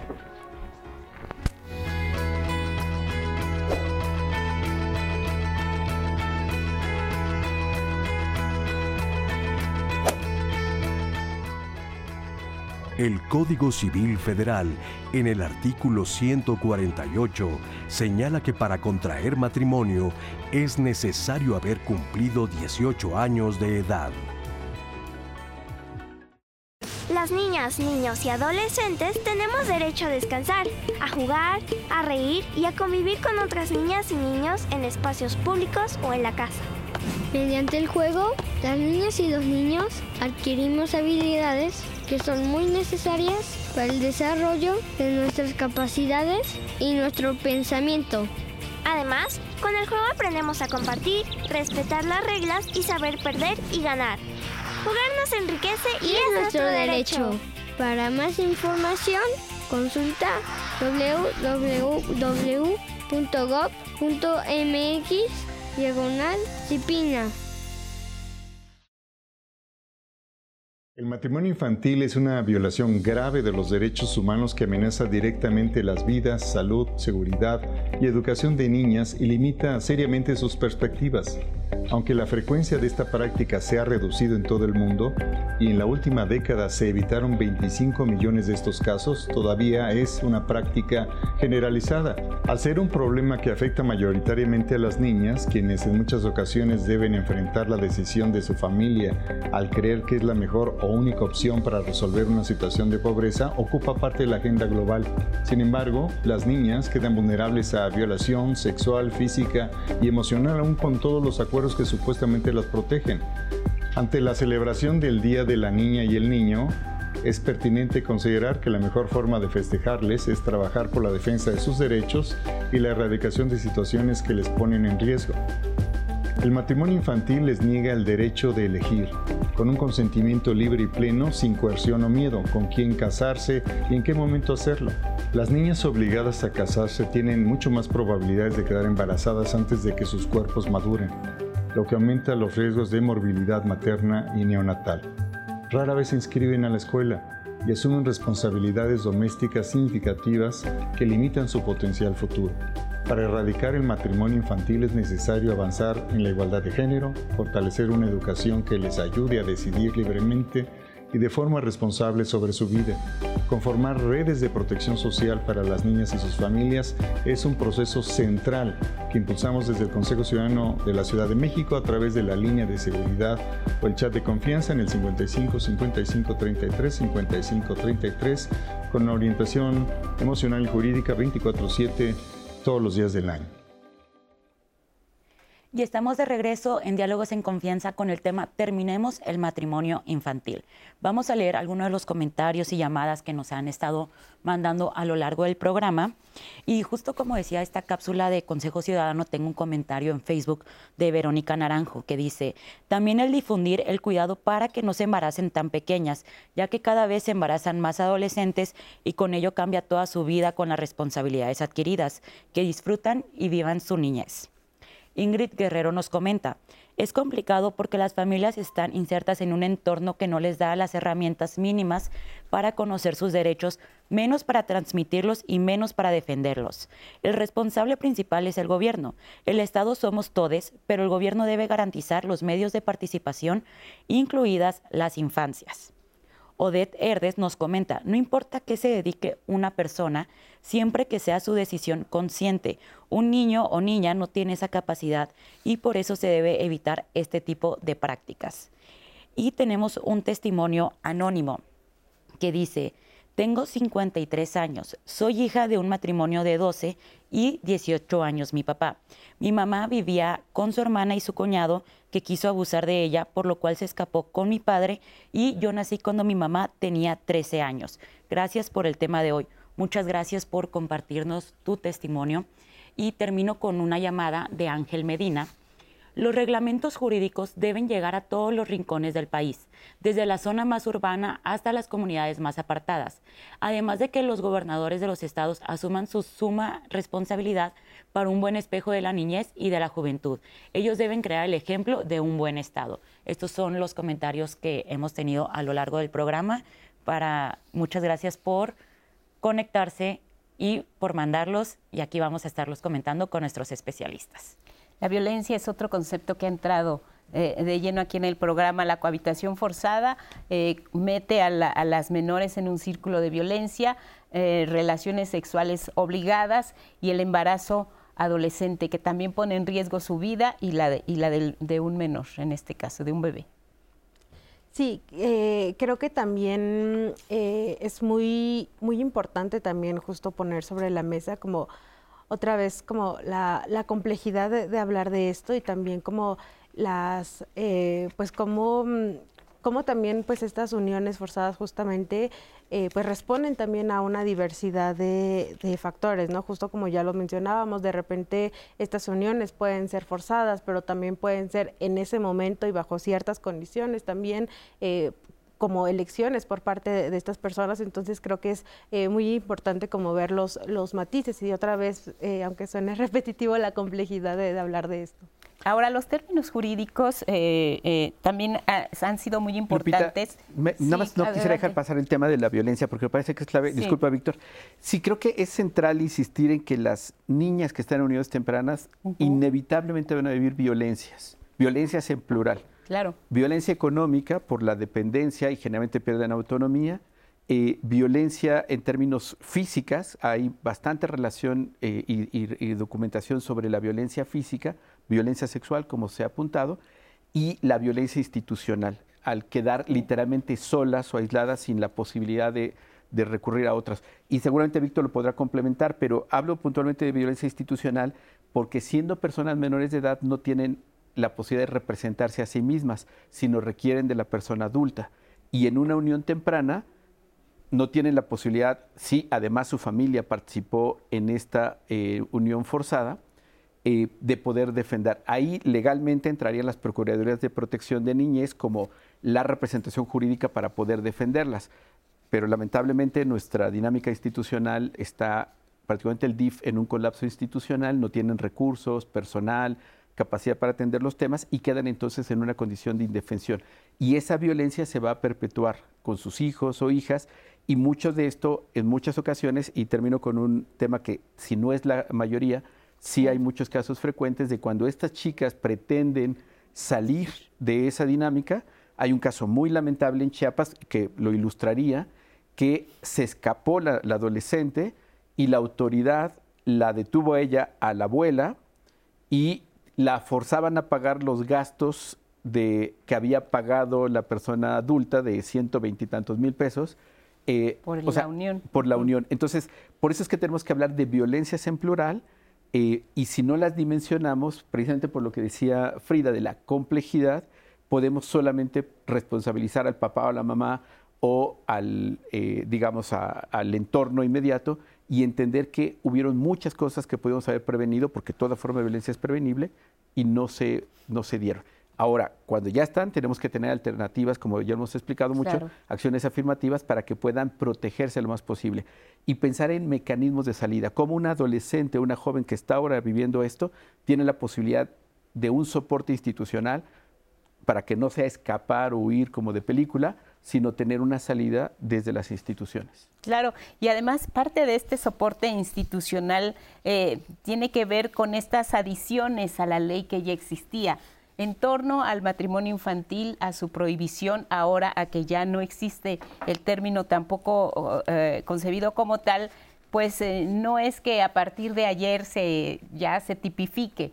Había, leyes y mecanismos anteriores que apuntaban precisamente a avanzar en la materia, en la prohibición del matrimonio infantil. Pero la ley eh, se ajusta, la ley cambia y se adapta a la realidad. Y esto tiene que ver con los términos. Yo te preguntaba eh, en el corte que por qué en la ley no se ponía uniones tempranas o por qué ya nos explicabas que ya no existía el concepto de matrimonio infantil y ahora hablamos de cohabitación forzada. O sea, la ley tiene que responder también a las situaciones conforme se van presentando y la ley se va reforzando para ser aplicada estrictamente en situaciones que son reales, que ya existe una cohabitación forzada cuando hablamos de estas uniones tempranas o anteriormente de matrimonio infantil. Es que es muy importante recalcar que una autoridad no puede hacer nada que expresamente no esté reconocido en un marco normativo, máxime si es materia penal. Las palabras son muy importantes y es un tema técnico. Sí. Eh, platicábamos también fuera del corte. A ver, es que es muy importante. Claro que en un mundo ideal la gente cumpliría voluntariamente lo que se dispone, pero nunca ha sucedido así en ninguna sociedad. Por eso el, elemento coactivo también es muy importante. No es el único, no es la solución, pero sí es muy importante que las autoridades tengan un marco normativo adecuado con base en el cual puedan actuar. Precisamente hablando de violencia institucional, en el caso de Chiapas, en el caso que marca la, normativa, pues la, autoridad que resolvió y que resolvió pésimamente mal, quizá tampoco contaba con un marco normativo que le dijera, oye, esto no lo puedes tocar por la vía civil, esto es vía penal, esto es un delito. Es decir, entre mayor marco normativo tengamos, tanto las autoridades que están obligadas a aplicar la norma tendrán menos campo de equivocarse y además eso sirve a las instituciones privadas para que tengan elementos para este, pedir el cumplimiento de la norma. Decíamos también fuera del corte, es que eso ya había, ya había una especie de la ley de trata, o ya había este, corrupción de menores. Es que en materia penal necesitamos la conducta exacta. Entonces, insisto, no es la solución, pero es un mecanismo que nos sirve, o sea, no, no estorba. O sea, necesitamos dotar a la autoridad del marco normativo. Decíamos en el corte, oye, es que hay una ley que prohíbe la obesidad y hay gordos. No, pero es que esa ley que prohíbe la obesidad da los elementos que, por ejemplo, hay etiquetados para los productos. Estamos armando el marco normativo para que las instituciones puedan actuar mejor. Se pueda integrar mejor una investigación y no se caiga, digamos, el caso, por decirlo de alguna manera, si se tienen todos estos elementos muy precisos dentro de la ley. Sí, y un caso aislado no quiere decir que esté, mal el, marco normativo, quiere decir que la autoridad no actuó bien. Pero también una institución de asistencia puede hacer el énfasis o señalar a la autoridad que actuó mal, no obstante que ahora sí hay un marco normativo que le está diciendo, oye, esto es un delito. O sea, no, estorba, insisto. Muy bien, mm, tenemos teatro como todos los jueves, ya está listo Andrés Castora con nosotros. Bienvenido Andrés, ¿cómo estás? Buenos días. Hola, ¿qué tal? Eh, Lupita, Diana, amigos y amigas que nos ven en Diálogos en Confianza. Pues este fin de semana se celebra a las infancias en nuestro país y qué mejor alternativa que llevarles al teatro. Hay una gran, hay una gran, de verdad, una cuantiosa oferta de teatro para las niñas y para los niños. Así que fue difícil seleccionar a cuál les voy a recomendar el día de hoy. Pero me decidí por Asia Record justo porque toca un tema que no vemos mucho en la cartelera en general. Es un tema que, del que no se habla mucho porque es de esas situaciones que se han normalizado en nuestra sociedad y que no necesariamente tendríamos que dejar de poner el tema sobre la mesa. Y tiene que ver con los padres ausentes. Eh, independientemente de que cada caso, por supuesto, es distinto, pues no tiene por qué ser así, no tiene por qué ser la norma, no tiene por qué suceder como si nada estuviera pasando. Incluso ya las leyes se han ido modificando para que esto no sea algo que se pueda hacer tan fácilmente. Hay obligaciones, hay responsabilidades. Y bueno, el teatro, el teatro contemporáneo no, no ha dejado pasar este tema y lo hace de una manera sumamente ingeniosa a través de dos niños que tienen esto en común. Ambos tienen padres ausentes y se han hecho la tarea de buscarlos, de buscarlos por sus propios medios, dentro de la fantasía de su universo y dentro de los pocos, de los pocos indicios que tienen estos dos pequeños, ya que nunca se ha hablado con ellos del tema. Y una de, una de, una de ellas, que es Lucy, tiene una fantasía maravillosa que afirma, afirma que su papá es Ringo Starr. ¿Por qué? Bueno, porque ha visto revistas, ha visto discos y ha visto la admiración y el cariño que le tiene su madre a Ringo Starr, por lo que ha determinado que Ringo Starr es su papá y por eso lo tiene que ir a buscar. Y a su amigo, a su amigo entrañable, le dice que van a ir a buscar a Ringo Starr y que después van a ir a buscar a su papá a China. Y su cómplice es un indigente que resulta ser un personaje maravilloso, que además de que escucha extraterrestres y que tiene estas visiones, pues es el adulto que les da la referencia de que hay que, hay que ir tras las respuestas. Y obviamente imagínense en esta fantasía con la música de los Beatles y con las preguntas que hacen las infancias cuando no tienen respuesta de los adultos. Es maravilloso el mundo al que nos vamos a enfrentar para tocar un tema bastante complicado, pero de una manera muy ingeniosa. Vamos a ver estas imágenes. La obra se llama Asia Records, porque ellas hacen su propia, su propia disquera, justo como en los tiempos de los Beatles, y Asia porque es el lugar donde están seguros que van a encontrar a su padre. Vamos a ver estas imágenes y de de regreso les digo cómo, cuándo y por qué no se pueden perder esto que se llama Asia Record.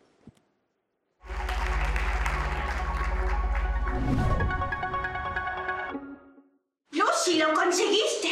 Póntelos, póntelos. Ayuda y alegra. No, no, no. Espera. Tengo que escuchar el sonido, saber si es la misma interferencia. No, no escucho. Lo dijiste. Es como un Misma onda, misma interferencia, sonido muy poco. ¿Qué hacen? A mí me gustaría que el público se fuera con, con ese espacio de donde colocamos la paternidad, la maternidad. Asia Record es una obra que, aunque está dirigida a niños, creo que hay muchos adultos que nos llena de, de amor y toca ese espacio que, que, es la ausencia del padre y creo que en, eh, sanado quizá como ese eh, apapacho, como con una reflexión, pero hacia uno mismo y nuestra historia de vida. Conclusión 1. Todos los niños del mundo, cuando no tienen papá, crecen, viven en la calle y buscan basura. Oye, Lucy, pero yo sí tengo casa. Hoy no escuchaste? Dije cuando crecen. Si tú también quieres ser un detective, ah. ve y pregúntale algo que solo un buen detective puede preguntar. Creo que en México tenemos súper, súper, súper normalizada la ausencia de los padres. Y es como, ah, no, pues es que, pues me dejo con los hijos, ¿no? Y, ya, es como, no, no, no debería de pasar eso, ¿no? Y hasta apenas creo que se aprobaron, creo que una ley para que los padres estén obligados a pagar la, la pensión alimentaria, alimenticia. Y pues no, no, creo que es un tema que tenemos que hablar y es como, no, no tenemos por qué normalizar que, que tu padre no esté y no te esté cuidando y no esté viendo por ti, no te pague la escuela, no te pague tu comida. Hey you, don't make me bad. Take us outside, I'll make you better. Remember can start to make it better. Hola, mamá. Creo que Laura es muy, eh, muy sutil.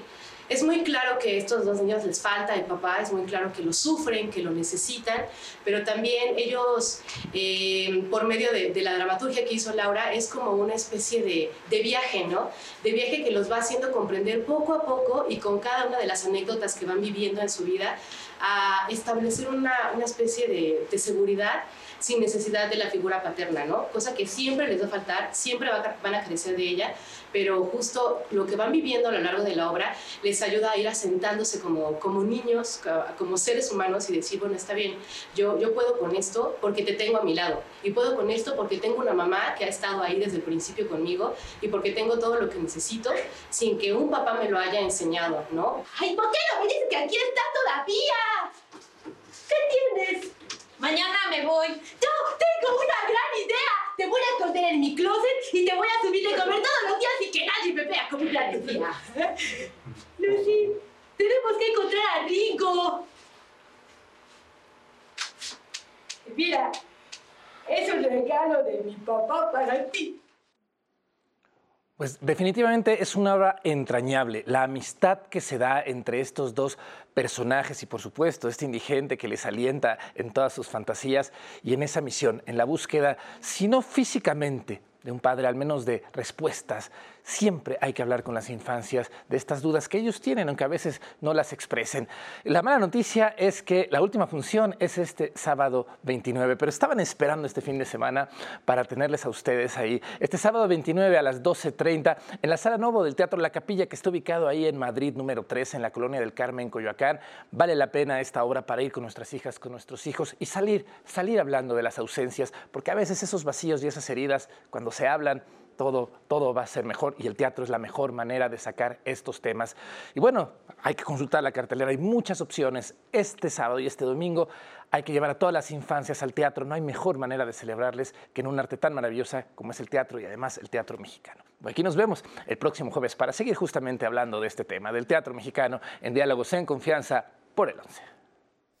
Muchas gracias, gracias Andrés. Ahí estaremos en esta oportunidad que nos das de hablar, hablar de los temas, como hoy hablamos de, del tema del matrimonio infantil, creo que mucha gente del público que ha participado y que les agradecemos todos sus comentarios, también lo pueden compartir, se puede hacer comunidad para seguir hablando de estos temas que son muy importantes y que aunque se esté haciendo algo a través de la ley, que aunque haya instituciones y eh, organizaciones no gubernamentales que están trabajando para acercar mayores elementos a las comunidades para que se terminen con este tipo de prácticas, siempre va a haber un tema pendiente ahí, una agenda con las niñas que son las que están padeciendo principalmente de este problema, vulnerándose así sus derechos. Cerramos el tema, terminar con el matrimonio infantil. Me gustaría escucharte, Víctor. Pues como vimos, eso fue uno complejo, definitivamente. No basta la ley, es un paso. Hay que sensibilizar, yo creo que nuestra responsabilidad es comunicar, saber que el marco normativo de unos años para acá es completamente distinto. Desde el 2019 ya no se puede hablar de matrimonio infantil y que ahora sepamos que se sanciona penalmente. Con eso cerraría y muy agradecido. No, al contrario, Víctor Manuel Alonso, muchas gracias. Adelante, Juan, por favor. Bueno, yo creo que, em, digo, además de agradecer que ustedes estén tocando estos temas que son necesarios, creo que hemos tenido la oportunidad de recorrer muchos de las, eh, decía Frida, de las complejidades y entender que tenemos cosas que hacer muy concretas. O sea, todas y todos hablar más de este tema y recordar que las niñas son personas y que las niñas deben de empezar a decidir hoy mismo, no en el futuro, no cuando sean grandes, hoy tienen que decidir sobre sus sueños, sobre su cuerpo, eh, no solo cómo se visten y demás, sino literal sobre su cuerpo, y tenemos que recordar que ellas deciden sobre su vida. Entonces, que todas las personas adultas podamos ser acompañantes de esa decisión de vida, puede no ser la que a mí me guste, pero le acompaño desde la dinámica familiar y particularmente aquellas que ya están en una dinámica de unión temprana o unión forzada, eh, el que puedan acercarse con personas de confianza. Eh, puede ser alguien que vayan identificando o las organizaciones para tratar de encontrar salidas. Aunque pareciera complejo, sí hay alternativas que van a dar oportunidad de cambiar, porque no solamente es ella, sino con alta probabilidad sus hijos e hijas que ya están ahí. Así es que sigamos educando contra el machismo, sigamos cuestionando estas tradicionales y recordar prácticas tradicionales y recordar que no hay ninguna ningún uso, costumbre o práctica tradicional que pueda estar por encima de los derechos humanos. Así es, muchas gracias Juan Martín Pérez. Cuéntanos Frida, ¿cómo cierras el programa? Bueno, pues yo eh, quisiera justo agradecer este espacio e insistir en la importancia de poner a las niñas y adolescentes en el centro de estas discusiones, buscar su, beneficio eh, y, y, tratar de garantizar las mejores condiciones para que todas las niñas y adolescentes puedan cumplir sus sueños y específicamente también pues ir eh, pues viendo y nombrando estas brechas de desigualdad que poco a poco van poniendo en desventaja a al hablar de niñas y adolescentes, ¿no?